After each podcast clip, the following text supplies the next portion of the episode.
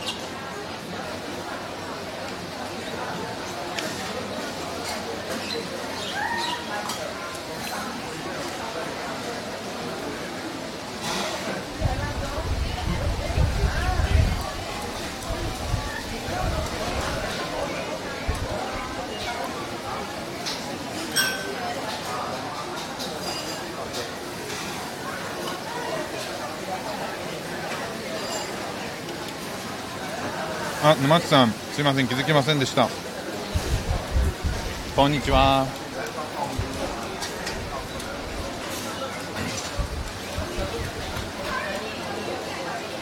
今はですねポーカーという大衆食堂みたいなところに来てます。家から歩いて5分ぐらいのところに大衆食堂があってそこでご飯食べてます。今日のメニューは名前を忘れなんだかよくわかんないこの得体の知れないものを今食べております。カレー屋さんって書いてあったような気がするんだけどな。これ明らかにカレーじゃないんだよな。めちゃめちゃ辛いし。なんなんだこれ美味しそう旅行したくなります。ありがとうございます。なんかこう音声だけでも聞いて旅行の気分になっていただけるかなと思って配信しております。どうでしょう？周りの音声聞こえますかね？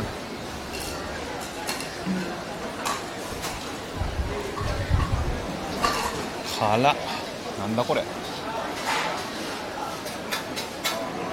音声がねうまく拾えてるといいんですけど。食べながらちょっとのんびりとお話しさせていただきます。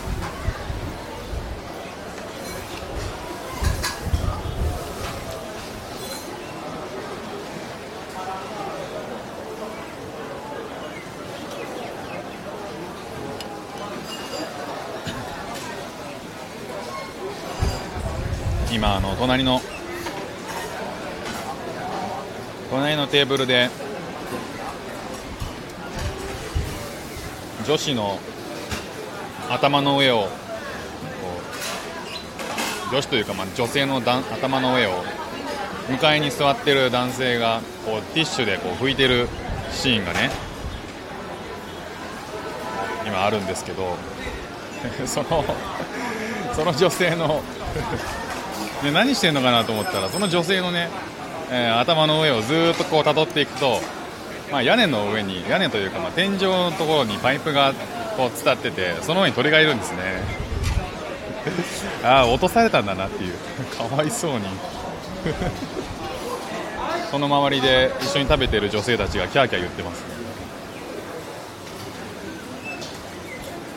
昼時の昼飯時のざわざわ感伝わりますか？よかったよかった。結構外だったりして気持ちいいですよね。仕組みはねこうフードコートに近いですね。フードコートも同じなんかいろんなお店がバーっと並んでて真ん中にテーブルがバーっといっぱいあってで思い思いのお店に入ってご飯買って集まってまた食べるっていう感じですけども。ここホーカーもねそんな感じです。フードコートほど綺麗じゃないんですけど。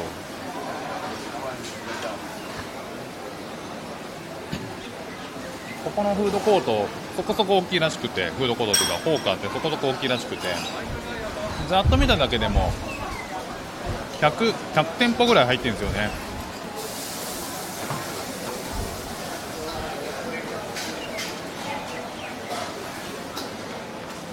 で100店舗の中から、まあ、自分で好きなものをディスプレイとかを見ながら決めて値段値段とかもね見ながら決めて。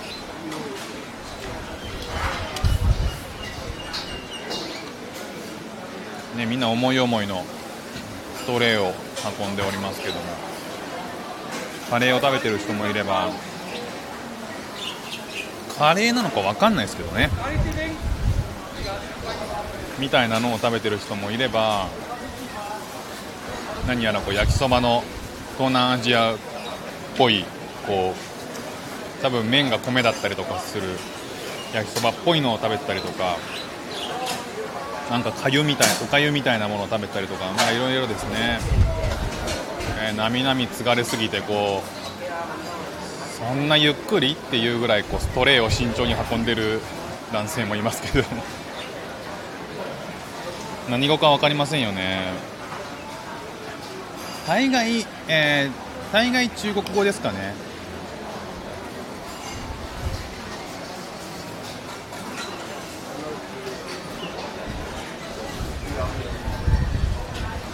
ヒンドゥー語とマレー語マレー語かな？が、まあ、あの共通言語であるんですねシンガポールは。なのであの自分の国の人かなと思えば多分その国の言葉で喋ってると思うんですけど僕も全然何言ってるか分かんないです。ホーカーの横に住みたい。あもう間違いないですね。ホーカーの横に住んだらもう料理作んなくなると思いますよ。あのね、シンガポールの人たちって1日3食ホーカーなんですって。面白いなと思いましたね。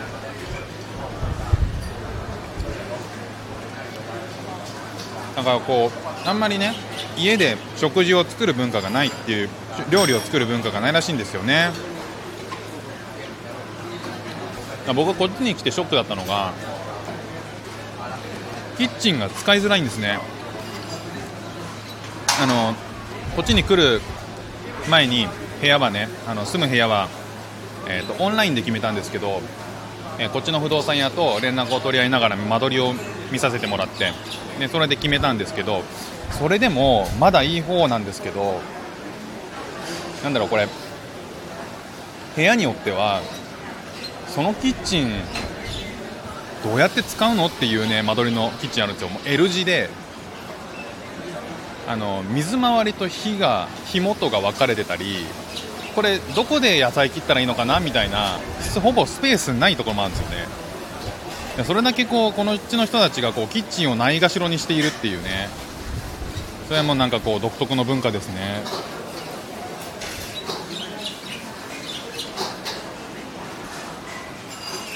まあ、なんでそこまで1日3食もポーカーがポーカーで済ませられるかって一つの理由はポーカーが単価が単価がめちゃくちゃ安いんですよ。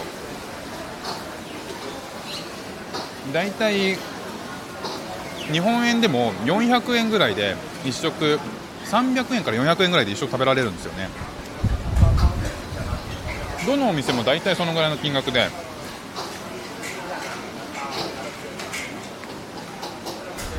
すいませんね僕ももうめっちゃ食べてる食べながら喋ってるんでちゃんとお聞き苦しいかもしれないんですけど。単価がねそのぐらいなんですよ。だから家で作るよりも安くなっちゃうんですよね。朝起きて放火昼も放火夜も放火メニューも結構選べるんで同じ店の中でもメニューが10個20個あるし。で家族で来てる家族で来てるらしいですねこっちの人たちは。子供連れて。まあ、昼間は多分小学校とかね学校行ってるから学校とか幼稚園とか行ってるから子供連れはさすがにいないんですけど夜とかになると夕方前ぐらいに子供連れのお客さんも結構いるらしいんですよね。なるほどなーって。だから家でね料理を作るっていう手間がない分あのーシンガポールはね共働き率が8割あるんですよ。要はね料理が料理をしなくていいともなればそれはね全然働けますもんね。あとお迎え幼稚園とかのお迎えなんかもメイドさんに頼むんですよね。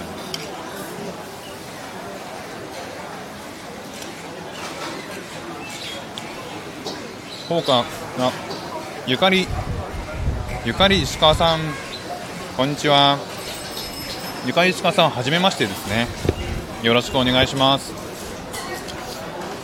えーと沼っちさんシンガポール中に放火があるわけですか？ああのねシンガポール本当にそのその通り。シンガポール中に放火ってあるんですよ。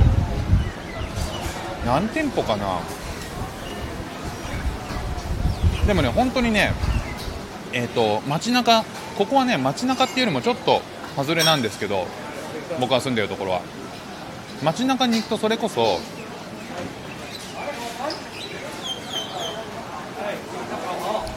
2 3 0 0メートルに1個放火があるぐらい。至る所に放火が。放火放火もうまた放火。なんでかっていうとその放火って国が管理してるんですよ。国、えー、と政府が運営してるんですよね。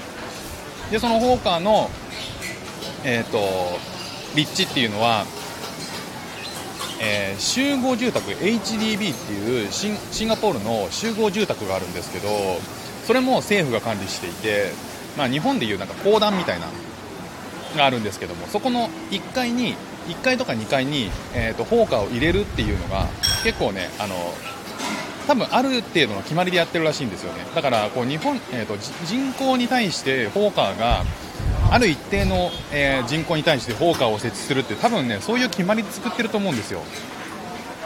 だからなんだろうな日本でいうとクリーニング屋とかコンビニみたいな感覚である一定の人がいるところには放火を作るみたいな感じで立地してるので本当本当いろんなところにありますよ。ねあゆかりさんはじめまして。こんにちは。ええーと今ですね、えー僕の家の今シンガポールに住んでるんですけども家の近くにポーカーというところががあってそこで、えー毎毎回得体の知れないものを注文して食べてみてます。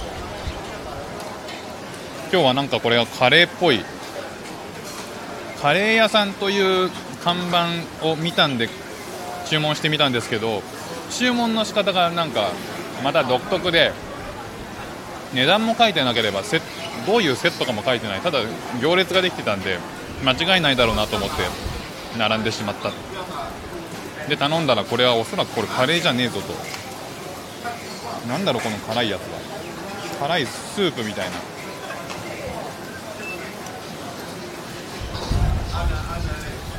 鳥の鳴き声とか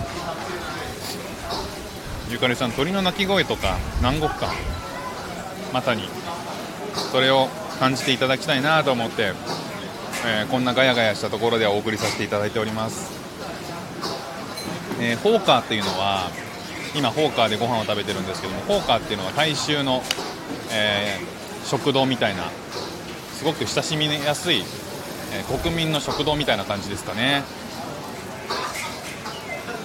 屋外なので鳥が鳥が入ってきてしまうんですね。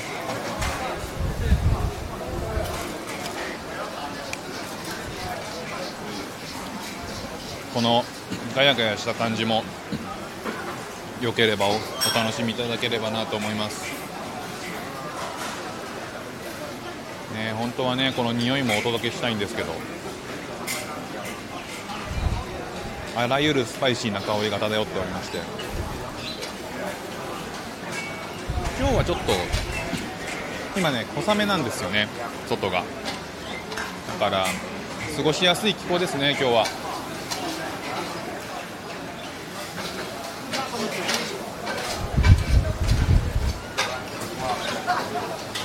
僕ねあの低気圧になると頭が痛くなるというなんか病気が持病を持ってまして。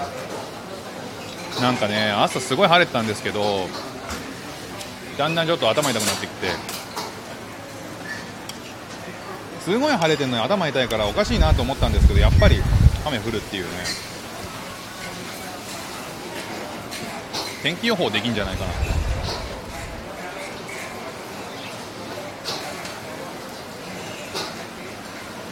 だから午前中ちょっと家でゆっくりしてました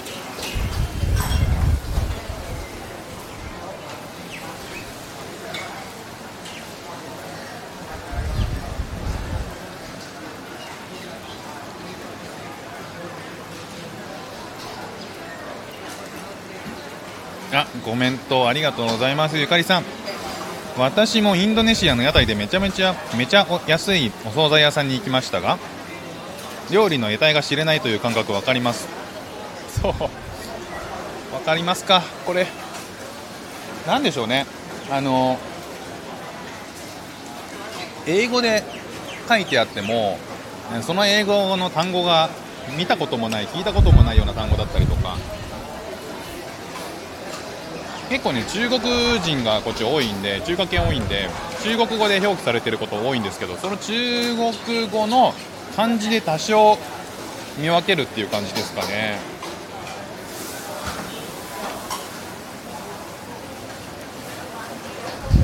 あとはなんか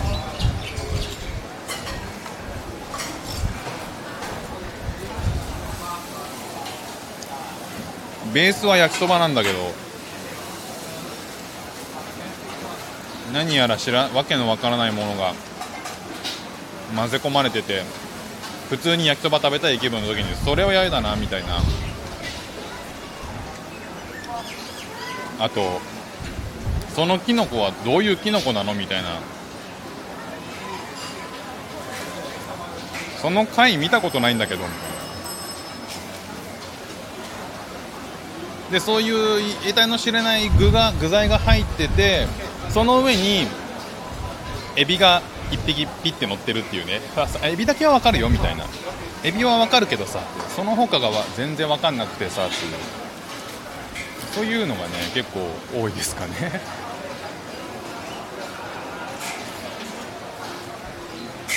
ありがとうございます皆さんね。コメントたくさんいただいて。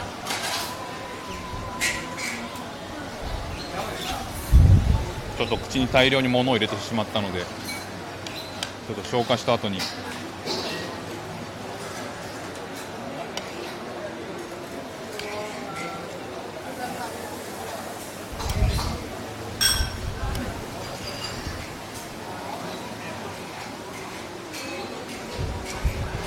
沼地さん得体が知れないけど結局何でも美味しく食べちゃいます。素晴らしい。いやいやいや本当そうなんですけどね。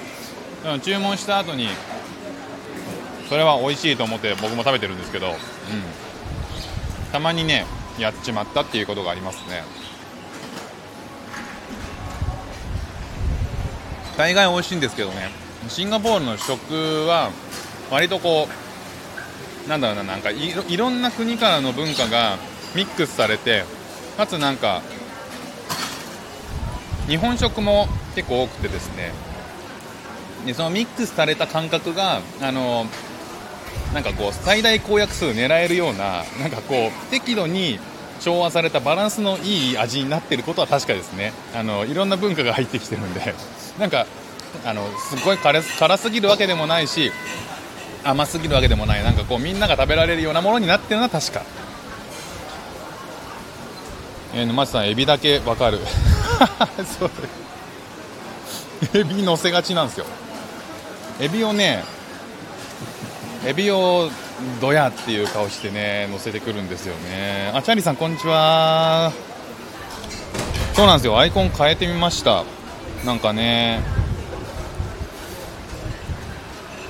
顔い顔1個だったのが、えー、キャンバというアプリを使って、えー、もうアイコンからでもお前は何者なんだかちょっとでも分かるといいかなと思ってね。これまではただの顔写真だけだったんだけど、シンガポールのこと全然分かんないなと思ってちょっとあのマーライオンを乗っけたりとかして 浅はかな考えで、えー、マーライオンをアイコンに使ってみましたね、うん、あとはちょっと印象柔らかくなるかなと思って。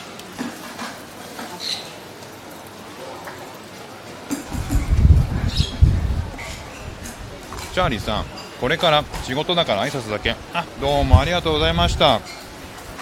いつも遅くないですか仕事。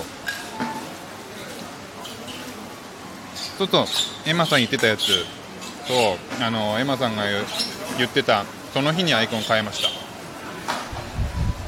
いろいろまだまだやっていろいろね試してみていいのを作っていこうと思ってるんで。またよければいらしてください。ありがとうございます。テリーさん。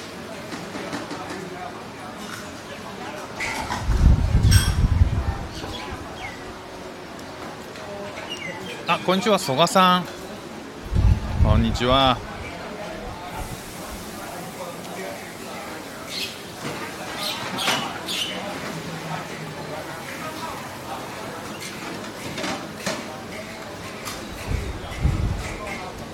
ゆかりさんフォローさせていただきます。フォローしてなかった。初めましてですよね。聞いていただいて嬉しいです。ありがとうございます。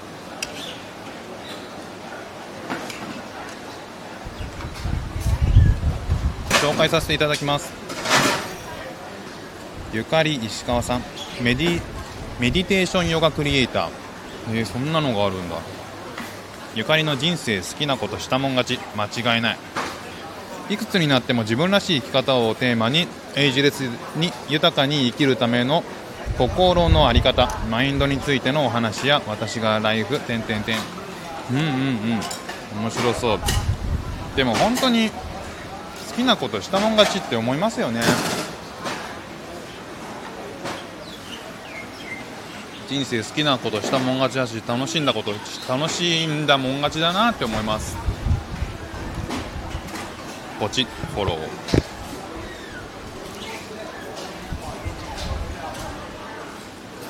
かりさんありがとうございます。ということでいえいえ全然聞いていただいてこちらこそありがとうございます。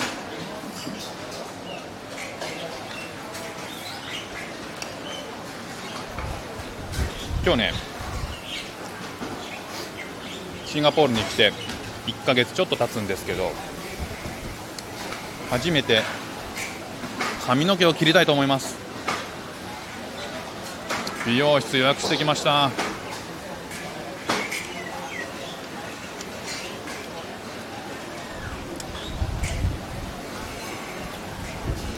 日本だと決まった美容室にね通ってたんですよ。ずっと。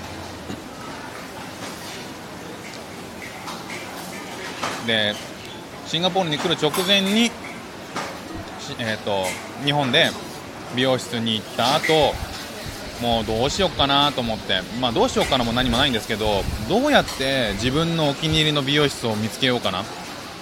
いやそもそもシンガポールのヘアスタイルってどんな感じなんだろうみたいな。まあ別に誰に誰にこうあのどこにこだわるわけでもないんで自分の自分に合った髪型をやってくれるんだったら別にいいんですけど、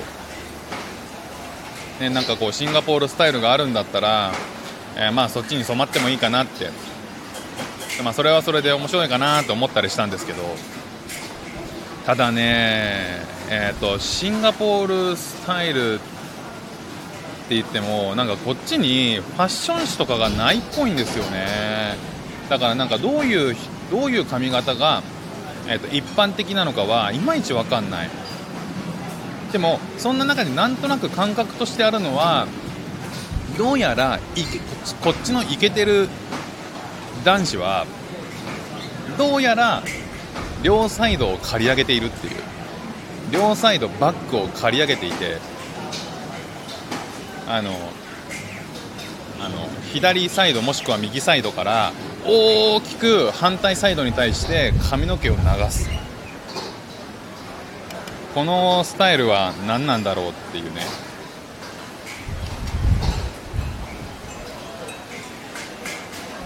あの k p o p スターみたいな感じ。なんだけどそれをねそこまでやれないなって自信が 自信がないっていうかやったことないから。そんなの。やったことないよそれ。いやいいけどさって。だけどえっ、とセッティングめんどくさそうだなみたいなのはちょっと感じるけどね。沼地さんその髪型なんかわかるなって。いやいや結構ね多分写真を見せるとなるほどなって思ってくれると思うんですよ。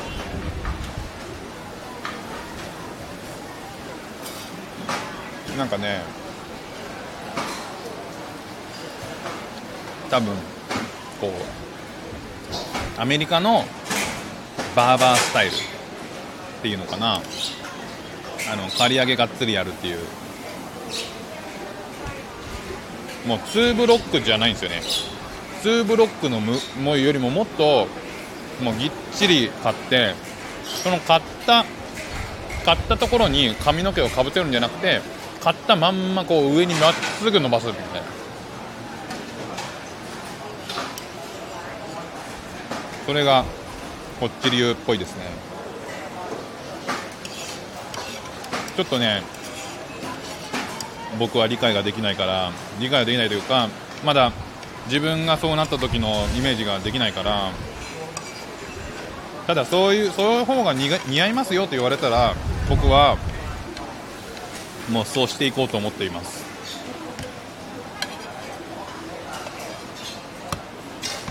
新しい自分を見つけようと思ってます。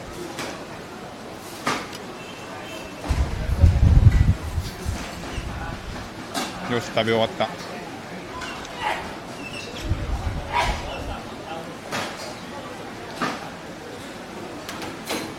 あんま辛いものを食べるとお腹下すんですよね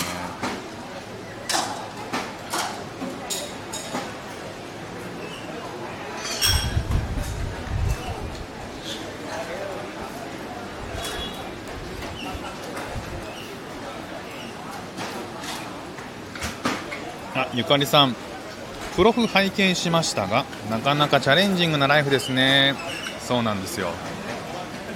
読んでいただいてありがとうございます。あの去年の2月に2月 ,2 月に、えーと、妻のね海外赴任が決まってそれで思い切ってじゃあ会社辞めるよって言ってで会社辞めて、えー、すぐシンガポールに家族全員でね来ることになってたんですけど、まあ、コロナの影響もあってちょっとタイミングがずれちゃったんですよね。だからまあそこからもうなんかなかなかあのイレギュラーなライフが去年1年は続きましたね。だから結果的には妻が先にこっちに来ることになったんですよね。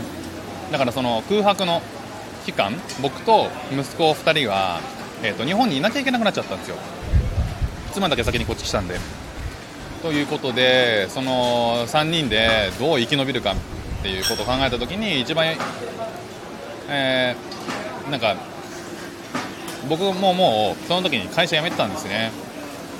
でじゃあどうやいつこっちに来れるか分かんないけどとりあえず日本でしのがなきゃいけないっていう時にじゃあということで、えーと、妻の実家に身を寄せることにしたんですよ。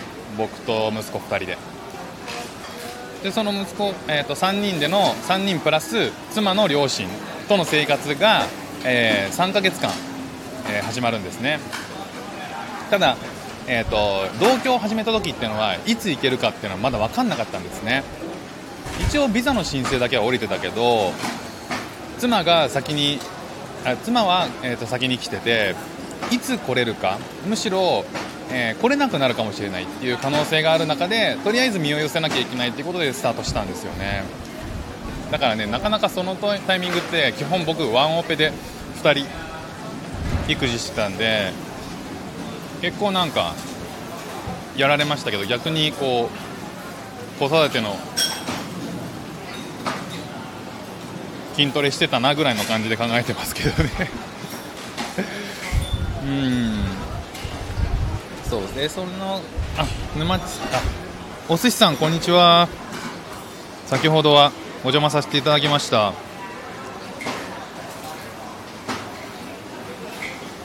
えーお寿司さんもシンガポールいらっしゃったんですもんね。はいそれでえっ、と3ヶ月間だから去年の12月5日にシンガポールに来たんですけどその1ヶ月前にシンガポール政府に行くよっていう申請をしなきゃいけなかったんですね。今ってコロナ禍でそのシンガポールが入国する数とかを制限してるっていうこともあって事前に1ヶ月前に申請が必要だったんで、あのーコロナの状況で、えーもしかしたらこう規制が弱まるかもしれない。要はあのその時ってシンガポールに入国してから14日間の隔離生活がマストだったんですね。今もそうだと思うんですけど。でそれがもしかしたら緩和するかもしれないからニュースは常に見てたんですけど1ヶ月前に1ヶ月前にね、えー決めなその入国するタイミングを決めなきゃいけないっていうことでなかなかあ難しい判断ではあったんですけど12月の5日に、えー決定して、えーこっちに来たんですね。14日間の隔離がねなかなかしんどかったな。まあまあいいや。あ沼地さん5に入ってはそう5そうそうそう。だから髪型はねそうしようと思っておりますけども。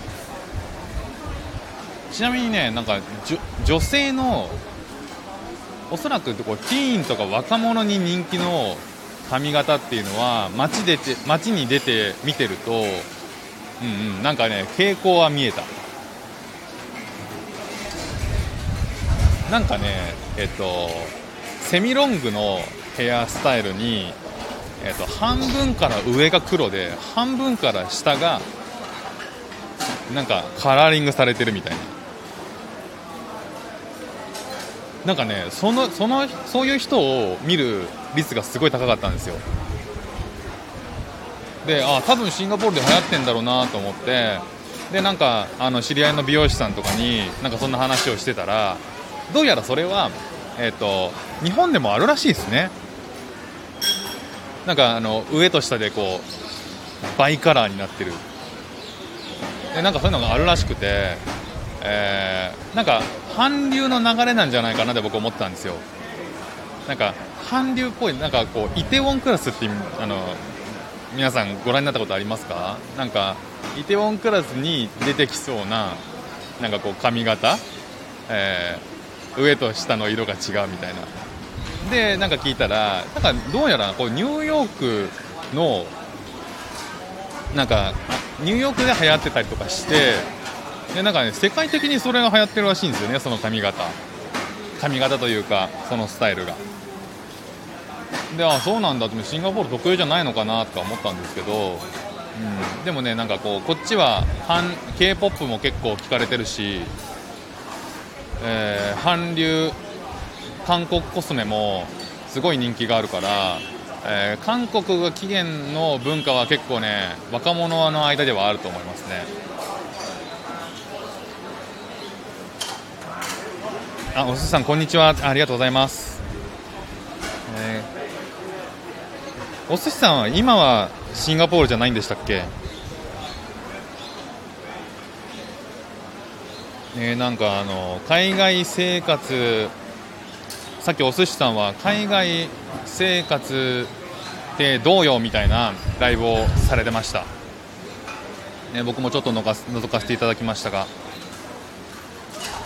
あマルルさんこんにちは。マルルマルルアットド M 心理学さんこんにちは。はじめまして。さあ今は、えーポーカーで食事をしながらお話をしております。今日の、えー、2, 時2時から美容室を予約してます。だから日本時間だと3時か。1時間時差があるんで日本時間3時ですね。ぼちぼち。向かわなきゃいけないのかな。ちょっとこの場を離れようかな。あひよこさんこんにちは。ひよこかっこ28 どういう意味だ？ちょっと笑ってしまいましたけれども。はい。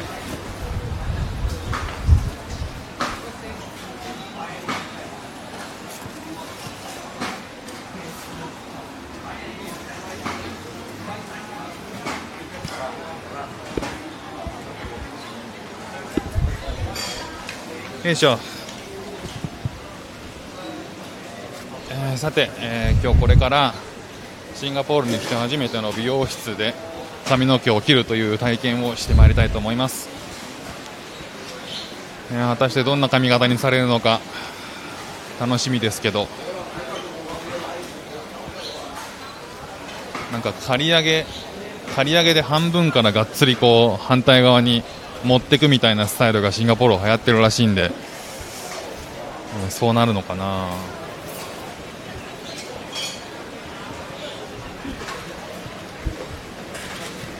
ということで。と、ね、ここの方から離れますので。ライブはこの辺で終わりにしようかなと思います。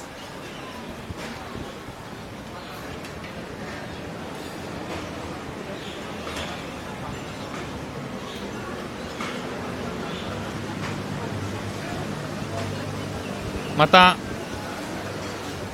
このホーカーのガヤガヤした感じを BGM にしながらご飯を食べるっていうのをやろうと思っているのでもしよかったらお時間がある時に聞きに来ていただけると嬉しいです。